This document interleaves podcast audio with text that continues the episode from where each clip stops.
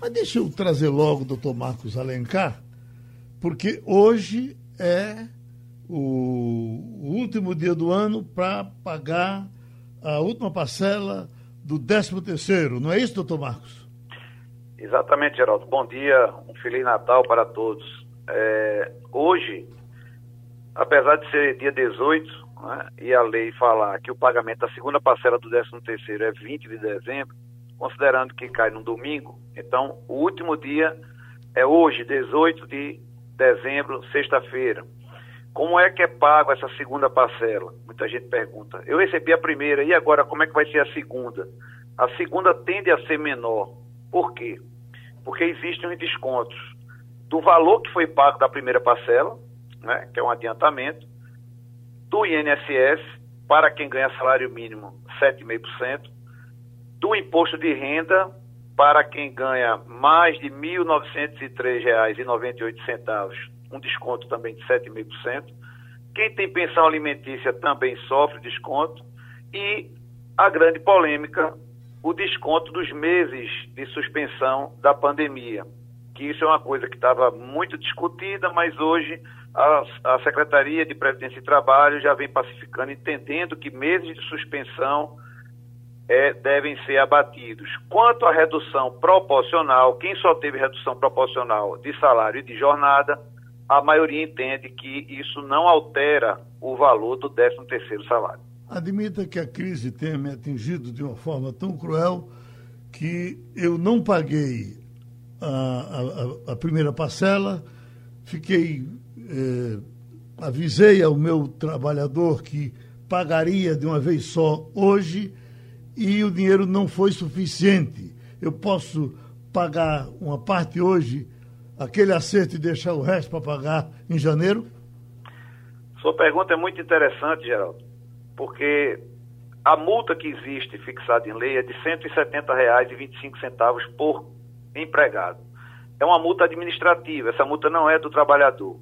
Pode ser que na categoria profissional exista uma cláusula coletiva que fixe uma multa que vá para o trabalhador. Mas, respondendo a sua pergunta objetivamente, o empregador que está nessa situação de não ter condições de pagar o 13 terceiro, ele deve chamar o empregado dele para uma conversa, deve formar um, um entendimento, um acordo, dar uma previsibilidade de pagamento é, dessa parcela, adiantar o que puder adiantar, tá? É, se eu, desse, eu tenho que lhe pagar mil reais, olha, eu só tenho 300 reais. Dá esses 300 reais, cria uma data, cumpre isso. Se for uma empresa com muitos empregados, deve-se provocar o sindicato de classe para que se faça uma tratativa. O que não se pode fazer é colocar o problema debaixo do tapete, deixar para lá e, e fazer cara de paisagem. Isso só gera denúncia à Secretaria de Previdência e Trabalho, Ministério Público do Trabalho e ao próprio sindicato. Cria um litígio onde poderia ser evitado se a sinceridade fosse participada e, ali trabalhada de forma clara e objetiva. Deixa eu ver se alguém tem alguma dúvida ainda com o 13 terceiro. Uh, quem tivesse pronuncie? Não tem. Então deixa eu lhe perguntar o seguinte, doutor Marcos. Com relação. Qual é a diferença entre o que eu recebo no 13 terceiro e o que eu recebo nas férias? Veja, são duas parcelas é, distintas, né? O 13 terceiro, ele visa dar uma, um plus, uma gratificação, é um salário a mais por cada ano tra trabalhado ou fração. Uhum. As férias é o valor do salário e na Constituição de 1988 foi fixado um acréscimo de um terço porque entende que o trabalhador vai receber aquele valor, já tem as, as despesas correntes dos 30 dias que ele vai passar, e aquele um terço é para custear o lazer, o descanso. Né? A maior importância das férias é exatamente isso: é você descansar, é você fazer uma viagem, nem que seja próximo da sua casa, é mudar o ambiente. Então, são duas parcelas distintas. O 13 terceiro ele é proporcional, ele, é um, ele corre em um ano, mas as férias conta a partir da data de admissão e ela é recorrente também por cada ano trabalhado. Escute, no começo da minha vida de, de carteira assinada, eu trabalhei assim uma média de 10 anos sem folgas e sem férias. eu trabalhava no futebol, trabalhava na programação normal da rádio, e futebol era sempre no domingo, no sábado, eh, na quarta-noite, e eu não tirava, também não tirava férias. A, a, a empresa me pagava a, as férias eu trabalhando. Quando há um tempo aí, aí eu tirei férias. E aí, quando eu tirei férias, quando eu voltei, eu digo, bom, eu vou lá, deve ter algum dinheiro para mim. Aí não tinha nada. Eu digo, ah, férias é assim, é? Eu não quero mais, não. Esse, um... esse seu problema, Sim. Geraldo, é um problema que atualmente existe em grande escala. E tem um agravante. Veja só, hoje nós temos o E-Social.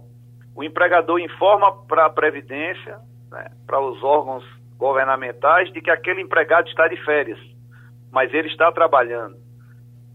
Vai que ele sofre um acidente, mesmo de percurso provavelmente a Previdência Social vai negar. Não só, a, ela vai atender, vai pagar todo o tratamento que tiver, mas ela vai entrar com ação regressiva contra esse empregador. Uhum. E ainda há discussão de que cabe um dano moral por conta dele ter, é, de ter sacrificado o período de lazer dele.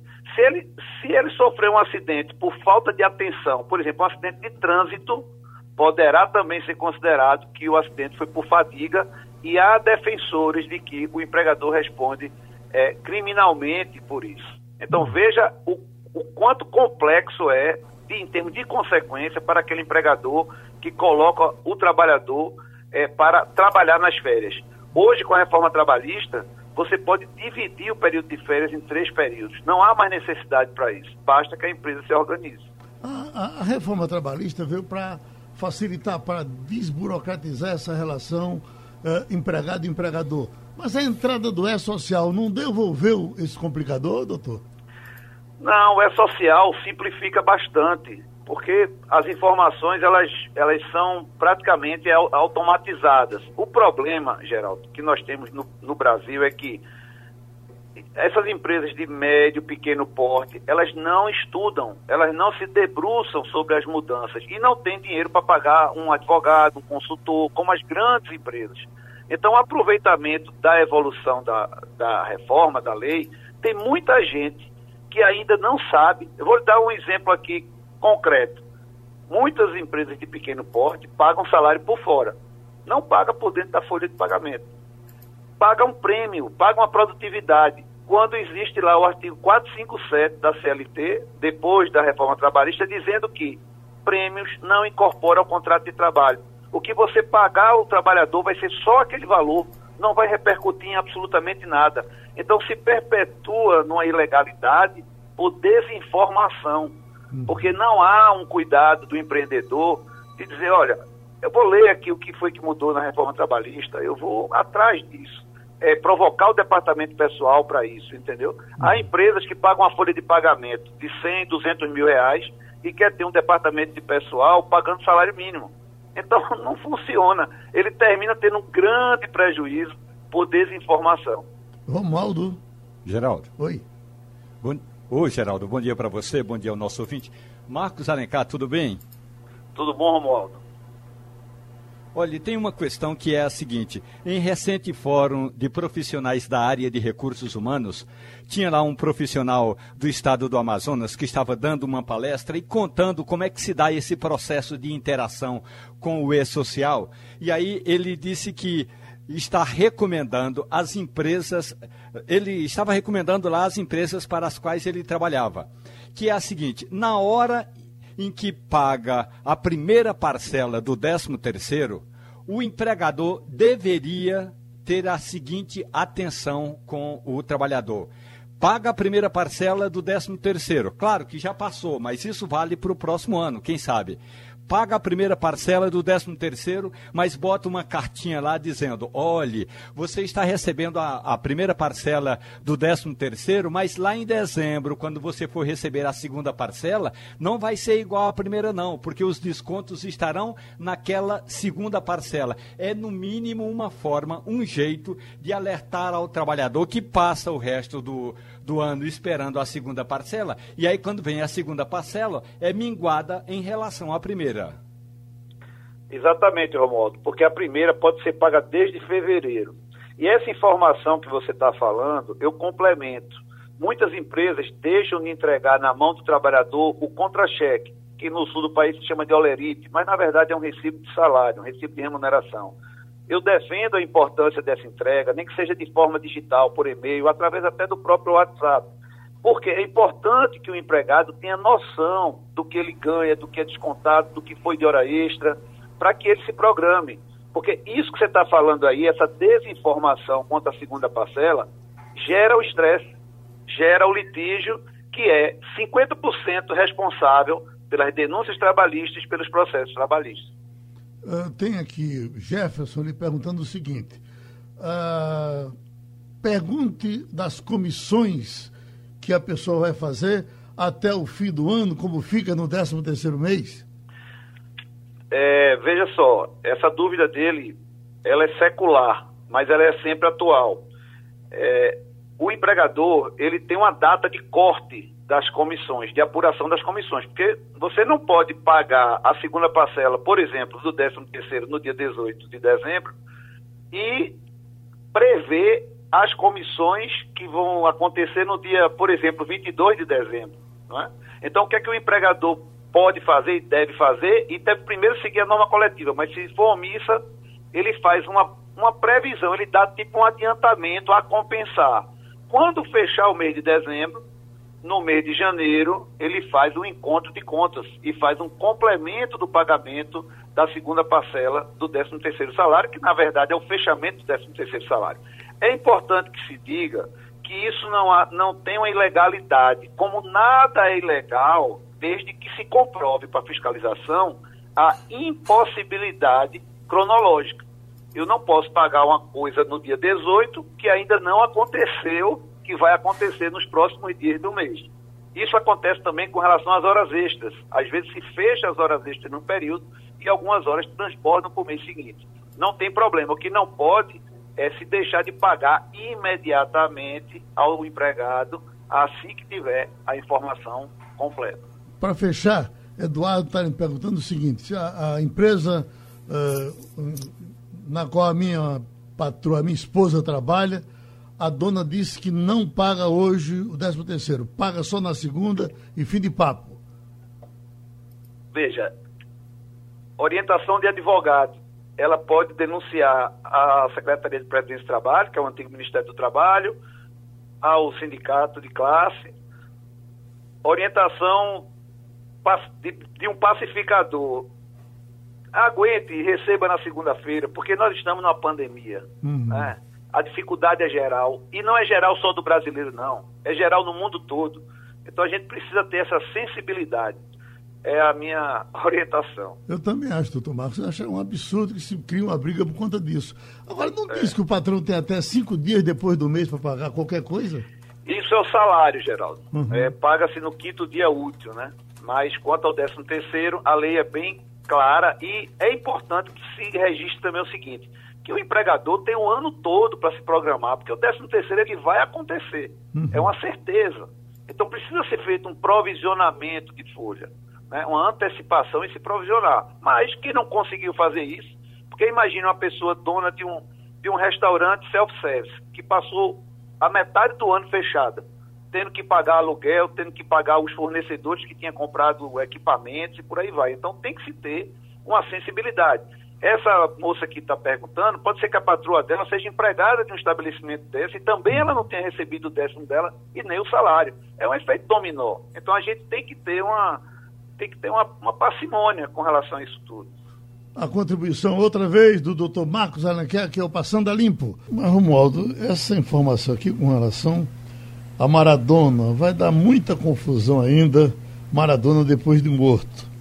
Porque o corpo vai ser conservado para fazer eh, DNA daqui para frente por conta dos inúmeros problemas que ele tem com filhos. Então, são 11 filhos, dos quais somente cinco foram reconhecidos. Tem seis aí para a batalha. E um patrimônio, falamos naquele dia em cima de 2 milhões de, de, reais, mais ou menos. Mas não sei se aumentou ou diminuiu, mas você está sabendo, não é isso? Geraldo, o que está acontecendo na, na Argentina com relação a Diego Maradona, é algo que a justiça já havia sido, é, digamos, é, instigada a se pronunciar. Tem vários pedidos, vários pedidos quando ele estava em vida, claro, para que houvesse, para que ele fizesse o DNA.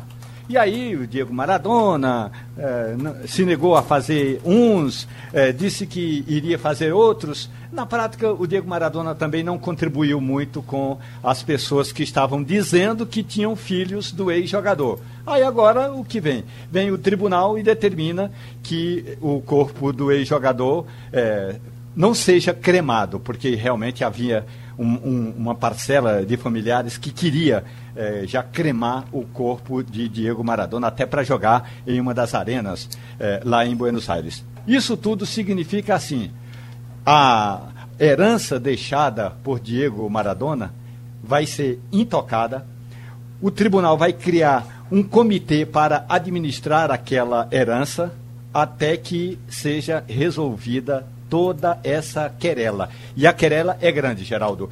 Eu uhum. estava conversando com um colega que cobre essa área de esportes para o jornal El Clarim e ele disse: olha, nós não temos nem metade dos pedidos que ainda vão chegar daqui, pela, daqui para frente. Porque quando se falou na cremação do corpo de Diego Maradona, aí já teve gente que deixou, ah, vamos deixar isso de lado mesmo. Aí, agora que a justiça argentina determina que o corpo não vai ser cremado, aí, Geraldo, esse, há a expectativa de que esse número pule para, no mínimo, 20 pedidos. Geraldo. Uhum. Maria Luísa, é, anuncia aí o nosso entrevistado, porque eu não, nesse emaranhado de papéis aqui, o, o, a, a, minha agenda. A, gente tá, a minha agenda se escondeu, diga aí. A gente está na linha com o jornalista Sérgio Ludit, que ele é editor é, do projeto Comprova, que é uma coalizão de dezenas de redações do país inteiro que realizam a checagem de boatos, de, daquilo que está viralizando na internet de forma conjunta, né? de forma colaborativa. Então deixa Jamildo puxar o assunto com ele aí. Isso. Já, Jamildo está cheio de fofoca na mão para a gente desfazer agora. Pois não, Jamildo? Muito bom dia. Olha, eu estava lendo aí pela internet e fiquei bestificado uma das notícias falsas que estavam espalhando contra a vacina é que o sujeito ia virar mulher se tomasse a primeira dose e depois não podia reverter. Ou então que no meio da vacina continha é, HIV para as pessoas estarem sendo contaminadas o nível de criatividade realmente é absurdo. Mas já me, já muita gente isso, quer acreditar no pior. Já me disse, choca mais que eu estava ouvindo pela madrugada, Bolsonaro dando uma entrevista numa rádio, não sei se foi Jovem Pan, e disse, não, não tem nada a ver com isso não, você tomar uma vacina e fica falando assim, e bababá. Como que estimulasse esse tipo de coisa. Isso é um inferno, rapaz. Ele, ele é muito cínico, realmente. Então, diante dessa loucura toda, vocês não se sentem enxugando o gelo porque todo mundo sabe que a velocidade com que se propaga a mentira é muito mais veloz do que a verdade. É, se a gente se sente enxugando gelo, sim, é exatamente isso que a gente faz. Mas alguém precisa deter um pouco a inundação, né? É, não acho que seja uma, uma coisa que somente os, os, veículos de comunicação, as agências de checagem, é, vão conseguir deter. Né? É um desafio para a sociedade inteira, e, mas eu acho que a gente, de alguma forma, sinaliza para a sociedade que algum problema está acontecendo. Né? Então, o fato da gente fazer as verificações, de publicar essas verificações nos meios de comunicação que fazem parte do projeto, é, eles nos ajudam ou ajudam a sociedade a entender, a saber que bom, algo estranho está acontecendo. Né? Ou seja, eu estou vendo aqui uma informação que saiu no, até no Jornal do Comércio hoje, é, é, reproduzindo o Estadão, de que pegaram no Google de divulgações do bem, pessoas que fazem com a intenção de corrigir alguma coisa errada e tal, 4 mil. Só que dos, do mal foram 63 mil. A proporção, essa proporção é correta? É muito difícil medir isso, né? Porque o, o, a, a, rede, as, as, plataformas, as redes sociais, elas são, elas são muito capilarizadas, né? Então, nós nos, nos pautamos muito aqui pelo, pelo nível de viralização de uma determinada informação, né? de um determinado conteúdo, um post, uma, publicação qualquer numa rede social. É, como, como um corte assim, para definir o que a gente vai verificar ou não, pela capacidade que esse conteúdo tem de causar algum tipo de dano. Mas se a gente for olhar para os lados, a gente vai ver que há uma série é, de, de outras publicações com o mesmo teor, com o mesmo conteúdo, que têm um alcance menor, mas que fazem também seu estrago, porque na medida que uma pessoa é enganada, e isso pode colocar a vida dela em risco, é, a gente já está diante de um dano considerável, né? Então, nada consegue valorar uma vida. Então, é, é, difícil fazer essa medição, não é impossível, né? Porque já, tudo é mensurável na, na, rede, mas nós não chegamos a fazer esse tipo de, de análise, porque isso demandaria um tempo e uma dedicação para um único conteúdo é, que seria bastante grande, né? E nós já fizemos nesse ano 240 verificações sobre, principalmente sobre pandemia é, de conteúdos que tiveram grande, grande disseminação nas redes. Sobre vacinas, a gente já publicou 32, para você ter uma ideia, e nessa semana a gente está verificando seis, é, seis conteúdos sobre vacinas que tem grande viralização e é praticamente tudo isso que a gente está fazendo. Nós estamos trabalhando só sobre, sobre, só sobre é, vacinas nessa semana, só sobre desinformação sobre vacina. Hum. Eu vejo aqui nós temos um negócio chamado painel interativo que a gente fica recebendo das pessoas que nos escutam. Tem um aqui que aplica uma mentira sobre a vacina que, é, é, no momento, ele mesmo já repetiu é, 20 vezes se eu abrir agora o painel interativo. Só que ele vem desde as quatro da manhã. Ele já repetiu certamente é, 80, é, 100 vezes. As pessoas ganham para fazer isso ou são loucos que ficam fazendo, amigo? Olha, hoje, hoje em dia, a, os conteúdos suspeitos ou conteúdos enganosos sobre vacina, eles são ou distribuídos por pessoas que querem acreditar naquilo, ou, ou, ou, que têm alguma, alguma intenção, né? mas eu não acredito que nós estamos falando de campanhas pagas. Né?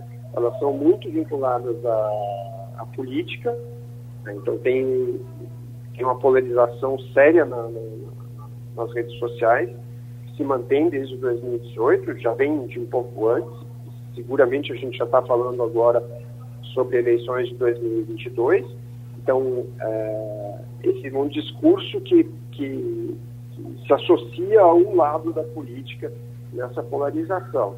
Né? Muita gente é, dissemina isso porque acredita ou porque quer acreditar, às vezes, né? mas eu não acredito que nós estejamos falando de campanhas pagas neste, é, neste tema. Né? Acho que é mais uma associação mesmo a ideias políticas ou a defesa que lideranças políticas fazem hoje no Brasil em relação a esse tema. Né? É, uma coisa que a gente precisa pensar é que nem sempre só a, a, informação falsa causa dano. Né? No caso das vacinas, semear a dúvida, que às vezes é uma dúvida pertinente, porque as pessoas realmente têm essa dúvida, não têm conhecimento, ajuda também a, a disseminar desinformação, né? porque a dúvida, às vezes, ela é legítima, mas muitas vezes ela é colocada de uma forma que as pessoas acreditam naquilo como uma verdade, né? ou amplificam ainda mais as suas próprias dúvidas. Maria Luísa Borges. Bom dia, Sérgio. Eu queria, antes de fazer a pergunta, divulgar aqui para quem quiser checar tudo que já foi verificado pelo Comprova, pode acessar em projetocomprova.com.br. É um site onde tão, estão reunidas as principais checagens. É, é, uma coisa que me chama a atenção, Sérgio, é que em edições anteriores a gente tinha é, fazia no final um balanço, né? O Comprova já está na sua terceira edição. A gente fazia um balanço sobre o índice de conteúdos enganosos, conteúdos verdadeiros. E eu me lembro que no primeiro Comprova, ah, 92% do que foi checado era conteúdo falso ou enganoso.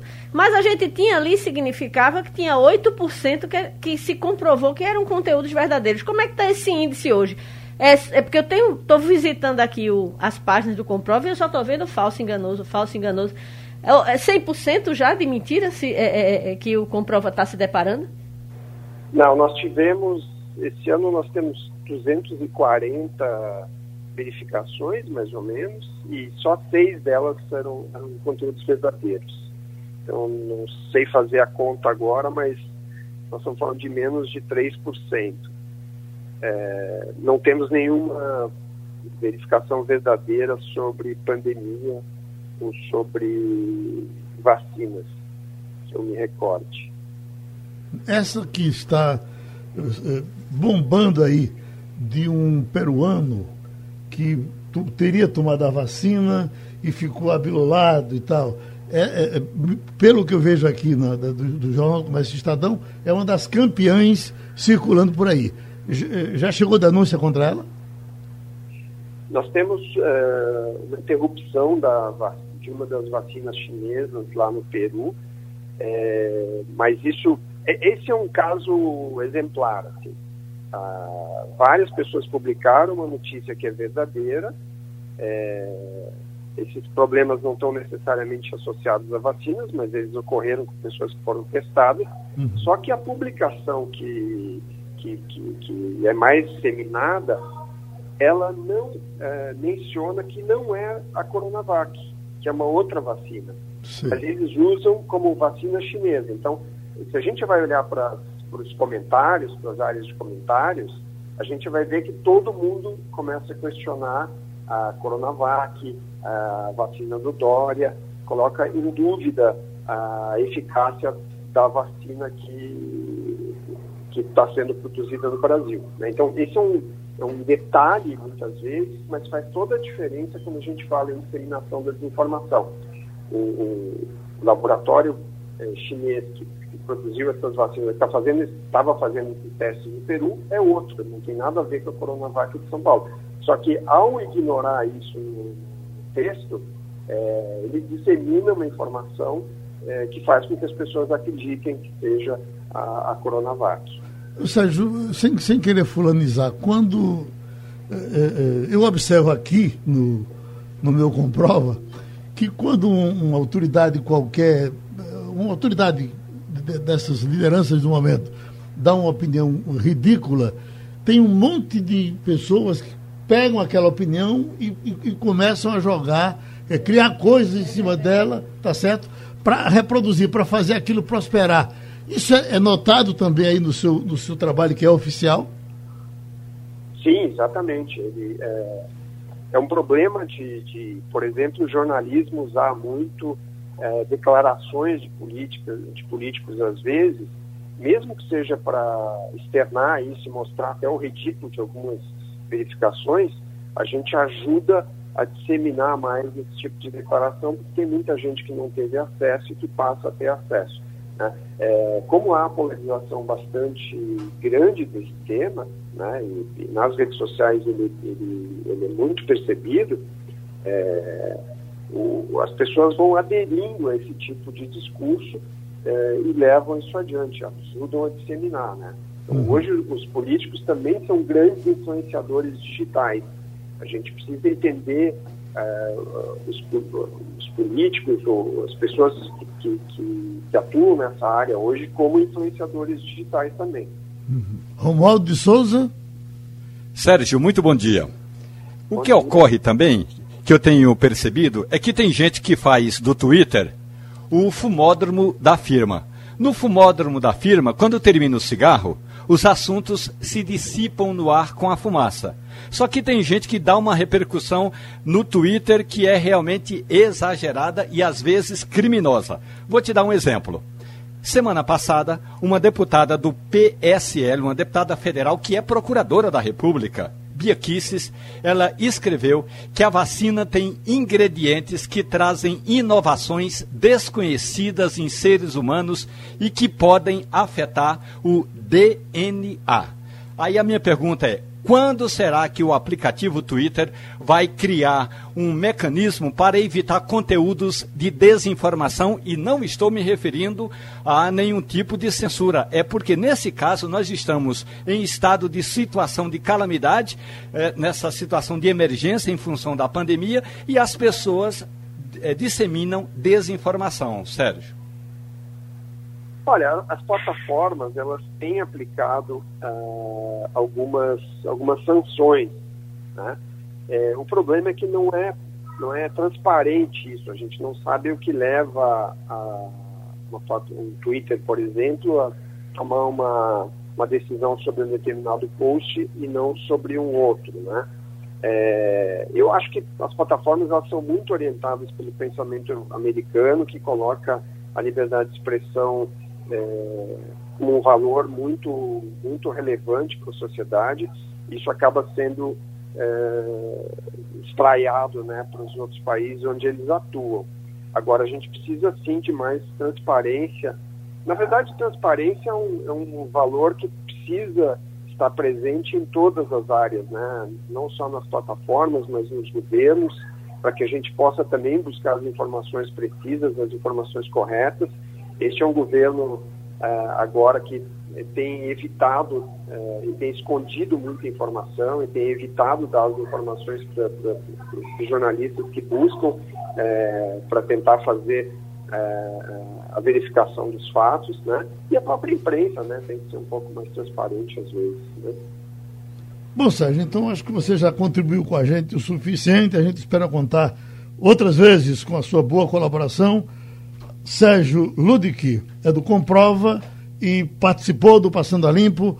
Muito obrigado. A qualquer hora a gente procura novamente. Com relação aos subjúdices que estão assumindo as prefeituras, o de Arco Verde eh, está assumindo, mas ele ainda fica pendurado para responder processo mais na frente. Quer dizer, eh, eh, no caso de Pesqueira, esse não assume de jeito nenhum o de Arco Verde está assumindo. Os casos, evidentemente, são diferentes. No caso de Ives Ribeiro, é impressionante como isso demora. Isso rolou a campanha todinha, foi o Mas material de campanha do, do adversário. Mas isso era um, um caso de Garaçu, de muitos anos passados, que faz tempo que ele passou por lá. Também foi, foi derrubado agora, ele já assume a prefeitura limpinho de, do, dos processos todos. Outros lhe chamam a atenção por aí? É, fazendo um esforço de memória aí, eu não consigo lembrar nenhum nome, mas a questão é relevante quando você, quando você coloca.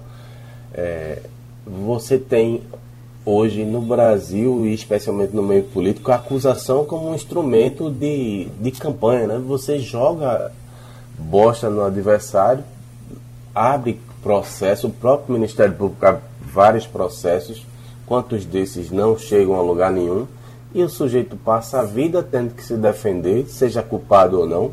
Quem for culpado, obviamente, que seja punido, mas o sujeito que eventualmente não consiga né, é, é, bons advogados ou ah, coisa, coisa semelhante, vai se ferrar, pode perder uma eleição, isso pode atrapalhar uma eleição terrível. É, a gente assistiu aí o que aconteceu com Marília na última eleição, né? Isso me deixou realmente muito impressionado, porque se efetivamente nada for provado daqui a dois anos, por conta da, da lerdeza da justiça, que demora a julgar, perdeu, perdeu a eleição por conta de uma acusação que pode se provar vazia, porque sujar o outro é uma coisa, realmente o outro ter culpa no cartório é outra diferente, mas no Brasil é isso. A acusação virou uma, uma arma de campanha para todos os lados. E usando a internet como esse grande espelho. Uhum. O, o Maldo de Souza, deve ter um amontoado enorme aí que você acompanha, né? Geraldo, foram 146 processos ao todo, ou seja, 146 eleições municipais que ficaram pendentes na justiça, que o termo jurídico que se usa é subjúdice, esperando uma decisão final. Uma delas, a mais emblemática, é de fato essa da cidade de Pesqueira, porque o parecer do relator diz que é necessário que haja novas eleições. E aí a pergunta é: dá tempo para fazer novas eleições? Nós já estamos no finalzinho do, do, do, mandato, hoje já é 18 de dezembro.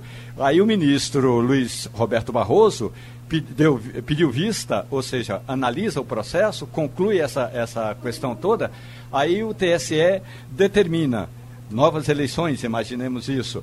Mas aí, dependendo do tamanho da encrenca, pode ser que, no caso do Chucuru, se ele tiver dinheiro, ele pode apelar ao Supremo Tribunal Federal. Eu estou dizendo dependendo. Uhum. Então, é uma questão que demora muito tempo. Por isso que o ministro Luiz Roberto Barroso, lá no passado, quando ele defendeu a, o adiamento das eleições, ele fez uma advertência numa reunião com o presidente da Câmara e o presidente do Senado. Nós, disse ele, nós temos sempre eleições que são judicializadas. Então, a Justiça Eleitoral não tem estrutura para trabalhar 24 horas, até porque dos os sete ministros tem três do Supremo Tribunal Federal, dois do Superior Tribunal de Justiça e os, outro, uh, os outros dois são advogados convidados. Portanto, Geraldo, uh, não é gente que fica 24 horas em função da Justiça Eleitoral. E, e aí, é, realmente, sem aqui querer defender a, a demora ou a procrastinação na Justiça, muitas vezes demora mesmo, Geraldo. O prefeito de Petrolina, Miguel Coelho, está no Recife, vai falar um pouco com a gente. Para falar com o senhor, prefeito, Jamildo Melo, Maria Luísa Borges, Romualdo de Souza. Como é que está a sua agenda no Recife? Está chegando hoje? Fica até quando? Como é que está a sua vida, prefeito? Bom dia, Geraldo. Bom dia. Bom dia a todos da Rádio Jornal, esse grande time aí, meu amigo Jamildo e todos que estão presentes no estúdio. A gente chegou ontem aqui, Geraldo, para poder receber uma grande premiação pelo selo Unicef, para todos que devem saber, a Unicef é o braço das organizações das Nações Unidas que cuida de toda a política pública para crianças e adolescentes. E ontem a gente foi premiado, a nossa gestão, como uma das cidades que mais fez pela criança e adolescente é, nesses últimos quatro anos. E o destaque é que das grandes cidades pernambucanas acima de 100 mil habitantes, Petrolina foi a única reconhecida e premiada é, com tal selo e reconhecimento da Unicef. Então a gente veio poder receber esse título aqui em, em Recife, mas já estou agora, daqui a pouco, voltando para a nossa cidade para poder continuar o trabalho, mas não poderia jamais. Eu sei a minha vontade, a sabe, era de tomar um cafezinho aí no estúdio, mas essa pandemia está atrapalhando um bocado. Ótimo. Mas um, a, a, situação dos aviões está normal para Petrolina, prefeito? Tá, ainda não voltou 100% de como era antes, né, Geraldo? Que a gente tinha uma média de 8 a 9 voos diários conectando Salvador, São Paulo, Campinas e Recife, mas hoje já tem mais de 6, 7 diários e aqui para Recife, Petrolina, nessa ponte aérea, tá, tá tranquilo. Jamildo Melo. É, muito bom dia, prefeito. Eu dia, gostaria Jamil. de repercutir a decisão do governador do estado cancelando o carnaval e já ensejar, quem sabe, uma oportunidade à, à Câmara dos Deputados Federais lá em Brasília. Ela está numa comissão analisando a possibilidade de transferir o evento do carnaval para junho ou julho. Algumas cidades gostariam de fazer em junho, que não tem carnaval como São Paulo, mas nós aqui poderíamos eventualmente adotar julho. Tem umas, umas cidades é, estudando. Petrolina é, já imaginou o que é que vai fazer? Como é que o senhor recebeu essa notícia? O que é que dá para fazer para tentar contornar os prejuízos, prejuízos, principalmente dos informais? Olha, Jamil, eu acho que isso já era previsível, né? Ninguém tem a pretensão da gente poder imunizar 100% da população até fevereiro. Muito pelo contrário, a gente acha que vai começar o processo de vacinação ainda no mês de fevereiro. Então, o carnaval já estava é, prejudicado nesse calendário por conta da pandemia. O que me preocupa, é, pelo critério regional e até da tradição que o Nordeste tem, é porque se você joga o carnaval para junho ou julho, você coincide com as festividades de São João isso também mexe muito com a cadeia econômica dos informais, dos formais, turismo, comércio, serviço, etc.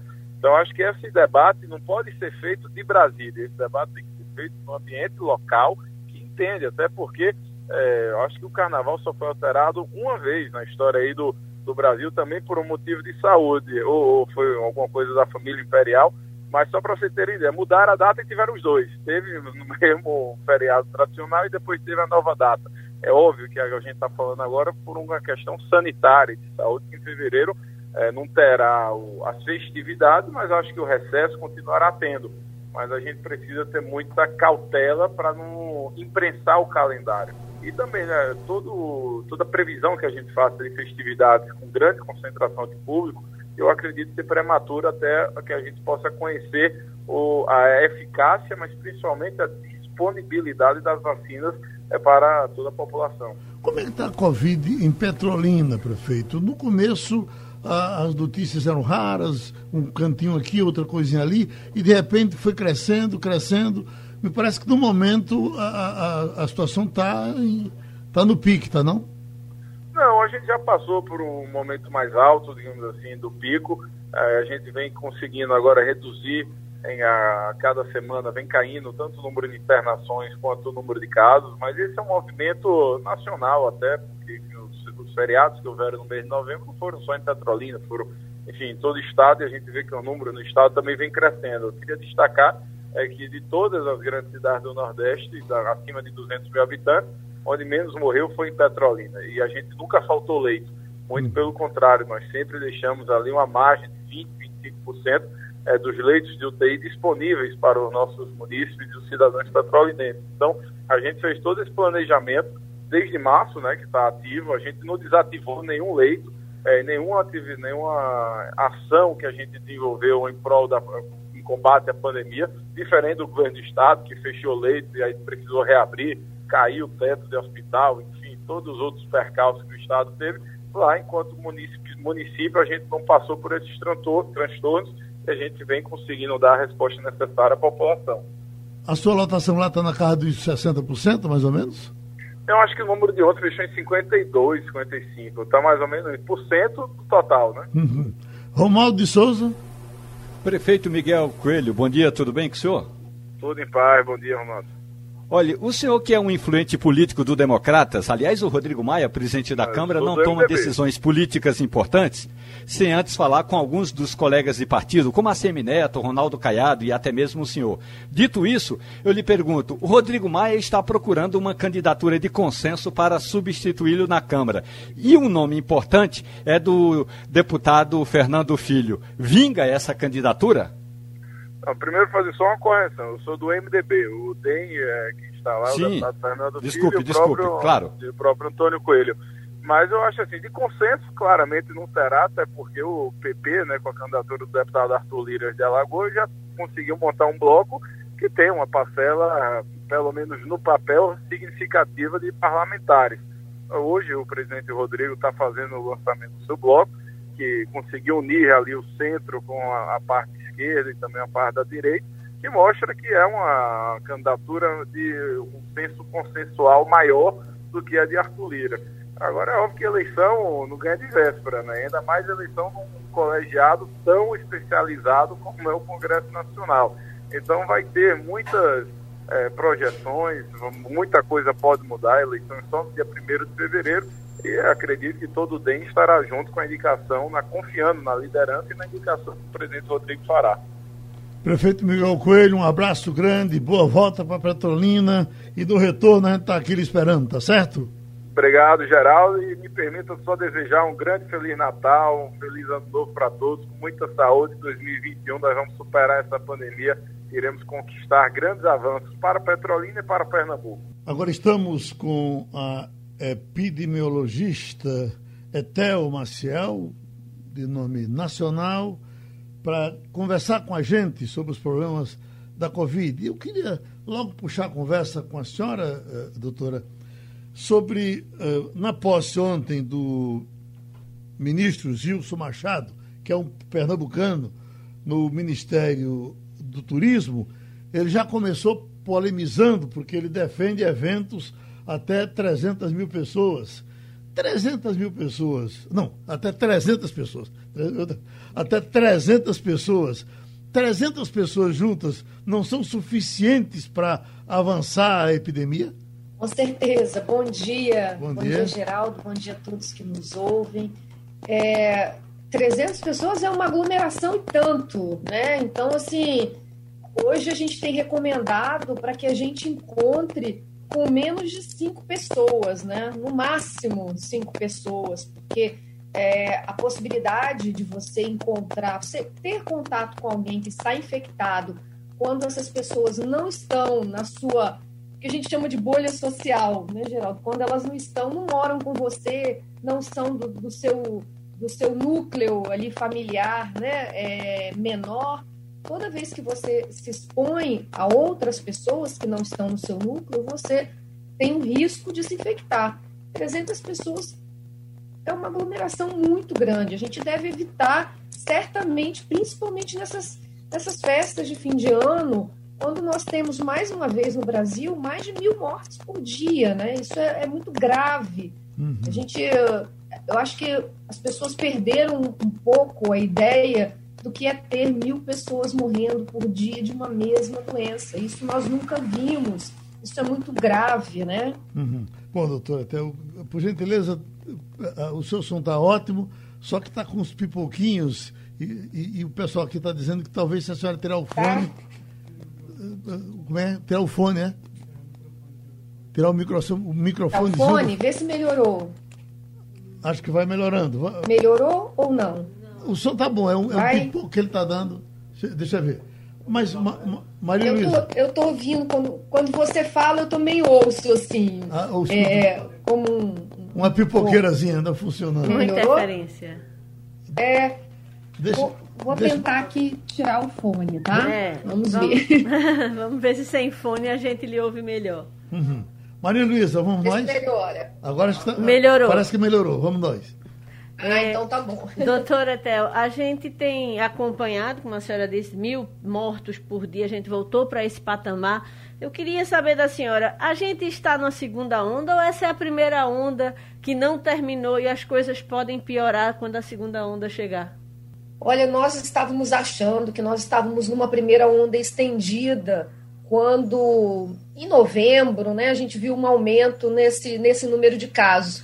Muito em, relação, em razão assim da, das eleições, né? As pessoas se aglomeraram muito nas campanhas, é, festas de comemoração, né? De vitória. Então a gente estava esperando um aumento aí. Só que agora nós estamos vendo já três, mais ou menos umas três semanas, um aumento, uh, vamos dizer, uh, progressivo, né? Nós estamos assim, nós esperávamos que tivéssemos um aumento, ia estabilizar, ia diminuir e terminar essa primeira onda, né? O que está acontecendo agora é que a gente começa a subir, subir, subir. Nós estamos com números muito semelhantes agora, o que a gente estava lá no, no final de maio, no início de junho, né? É, lembrando para quem nos ouve que o nosso pico né, da primeira onda foi é, meados de junho, meados para o final de junho, variou um pouco porque cada estado é, ele, ele entrou né, nesse pico um pouco com um tempo diferente mas uh, nós estamos então numa situação muito próxima. Da... O difícil da gente estabelecer agora, para quem nos ouve, né, nós que somos epidemiologistas, é que a gente só vai conseguir analisar isso muito bem, todos esses números, provavelmente quando a gente tiver no segundo pico, porque nós não sabemos ainda o comportamento da doença. O que a gente esperaria é que houvesse uma diminuição, uma estabilidade, uma diminuição. A gente terminaria dezembro, janeiro com menos mortes, fevereiro e março a gente começaria a segunda onda. Era isso o que todas as previsões matemáticas diziam. Só que aí nós tivemos as eleições, ah, houve uma mudança muito importante de comportamento, acho que vocês estão acompanhando aí, em Recife não é muito diferente daqui em Vitória, né? As pessoas andando pelas ruas, aglomerando, sem máscara, sem distanciamento. Né? Há um cansaço, infelizmente também as nossas autoridades é, políticas não ajudam, né? há uma desinformação dizendo que, por exemplo, a, pandemia está no finalzinho e nós estamos muito longe desse final, né? Nós estamos agora aumentando o número de casos, então a gente está entrando aí numa possível segunda onda sem que a gente tenha terminado a primeira. Então essa essa é a verdade assim que a gente está olhando agora para os dados do Brasil, é, com muita tristeza. Né? Nós não tivemos nenhum momento vamos, vamos fazer uma comparação com uma Europa que teve aquela diminuição do número de casos, praticamente o verão a, a pandemia foi, foi controlada, muito próximo do controle, e agora, no outono e inverno, as coisas começaram de novo né, a, a, a aumentar no número de casos, no número de mortes, e aí, vamos dizer, uma segunda onda clássica. Nós estamos fazendo um movimento muito diferente e que está assim está muito parecido né, com uma segunda onda, porque a gente está subindo muito rápido e a gente ainda precisa estudar melhor esses dados para ter uma certeza, mas ao que tudo indica agora, se você me perguntasse uma semana atrás, eu diria, acho que a gente está numa primeira onda estendida ainda. Essa semana os números aumentaram assustadoramente alguns estados com muito, muita aceleração, muita transmissão da doença, com os leitos já chegando, os leitos de UTI, né, já chegando uma, uma ocupação muito perigosa. Então, nós corremos o risco de colapso em alguns locais, né, colapso do sistema de saúde, dizer, a pessoa precisa do leito de UTI e, e não tem. Então, estamos nos aproximando de um momento muito perigoso e, infelizmente, com esse momento, nos aproximamos das festas de final de ano, onde também há uma tendência de aglomerações. Bom, só para lembrar, uma, uma, humorista do Zorra Total morreu ontem no Rio de Janeiro eh, sem acesso à, à UTI. Faltou UTI para ela no Rio de Janeiro. A situação está nesse ponto. Agora, o que a gente tem observado é uma, uma, um desejo de, de diversos colegas seus da ciência, para que deem um aperto geral aqui no estado de Pernambuco. A senhora está sabendo, já suspenderam o carnaval. Já ouvi colegas seus falando, inclusive, contra as festinhas de família, de reunir cinco, seis, que isso não deveria acontecer. A senhora defende um, um lockdown completo? Então, eu agora penso que as autoridades vão precisar tomar uma medida. Eu acho que nós estamos numa situação de tanta polarização, infelizmente, né, nós perdemos o, ponto, vamos dizer, lá no início, de termos medidas comuns, de termos uma coordenação nacional, perdemos tudo isso. É, ficamos numa briga né, política polarizada, então, em relação a medidas que a gente já sabia, é, do ponto de vista das evidências científicas, que eram importantes né, para para que a gente conseguisse controlar a doença, como o uso de máscara, a, o distanciamento físico. Então, a gente ouvia umas autoridades mandarem usar máscara, a outras falando que não precisava usar máscara, as próprias cerimônias oficiais né, da, do governo brasileiro, as pessoas todas, sem, a maioria sem máscara, sem distanciamento. Então, isso são mensagens muito ruins para a população. Então, eu, eu penso que nós precisaríamos de ter medidas restritivas nesse momento, mas eu vejo com muita dificuldade que os estados consigam fazer, porque a não ser que a gente colocasse uma força policial, que ninguém quer fazer isso, né? Seria muito difícil que as pessoas conseguissem obedecer. Nós estamos vendo festas clandestinas, né? As pessoas se reunindo em, em, em locais inapropriados, né? Todos muito sem máscara, principalmente jovens, infelizmente. E essas mensagens do governo muito polarizadas, que as pessoas. Eu acho muito difícil que a gente consiga um pacto social para isso agora, ainda que fosse necessário. Então, eu acho que nós chegamos nesse momento no país, momento de muita, de muito, que nos causa muita preocupação, né? Uhum. Porque os nossos líderes que deveriam ter uh, atitudes uh, que simbolizassem, que mostrassem para a população né, o exemplo né, do que elas deveriam fazer, estão fazendo o contrário né, nesse momento. Então, vivemos, vivemos esses tempos difíceis, né? Uhum. Romualdo de Souza, Brasília. É, a senhora, muito bom dia. A senhora está falando em aglomeração de cinco pessoas. Na posse do ministro do Turismo, tinha no mínimo 120 pessoas e, por alto, 40% dessas pessoas não estavam usando máscara. A pergunta é: o que fazer diante da sociedade que recebe a informação de quem estuda, de uma epidemiologista que diz: usem máscara, evitem aglomeração. Mas as autoridades vão aos meios de comunicação social e dizem exatamente o inverso. O que fazer numa hora dessas? Olha, Romualdo, nossa luta está enorme, porque nós ainda temos aquelas, aquelas campanhas pelo WhatsApp, né, de fake news, aquelas campanhas de desinformação, mentiras. Então ficamos assim, é, é, é, você acorda até a hora de dormir tentando desmentir e informar para as pessoas. Precisa usar máscara. Olha, esse medicamento que está sendo dito aqui, que ele cura, não tem evidência nenhuma. Né? Agora a gente está nessa briga com a vacina, onde os nossos próprios governantes falando contrário a isso, né? Falando que no, enquanto outros países, os presidentes, as autoridades estão, de, estão se reunindo para dar o exemplo, vão ser os primeiros a se vacinarem, nós temos aqui o oposto. Então, isso vai criando uma suspeição na, na população. A população vai ficando insegura quando o seu líder máximo diz que não vai se vacinar que se a, a, vacina pode transformar a pessoa é, num jacaré. São, são, são mensagens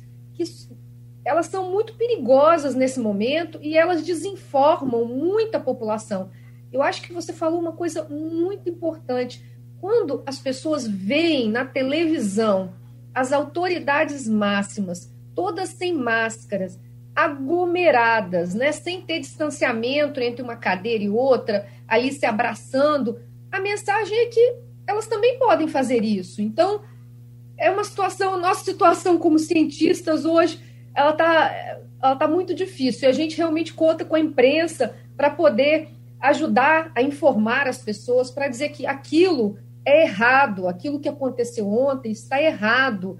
Nós não podemos repetir os mesmos erros. Infelizmente, nós estamos vivendo esse momento no nosso país, né? É um hum. momento muito triste, onde muitas famílias estão chorando a perda dos seus entes queridos, mais de 180 mil pessoas morreram e as nossas autoridades estão ajudando a desinformar a população. Bom, então, é, é uma luta área que contamos com vocês. Ótimo, Pernambuco agradece a contribuição da cientista Etel Maciel, que participou aqui do Passando a Limpo. Muito obrigado, a gente lhe encontrará certamente outras vezes.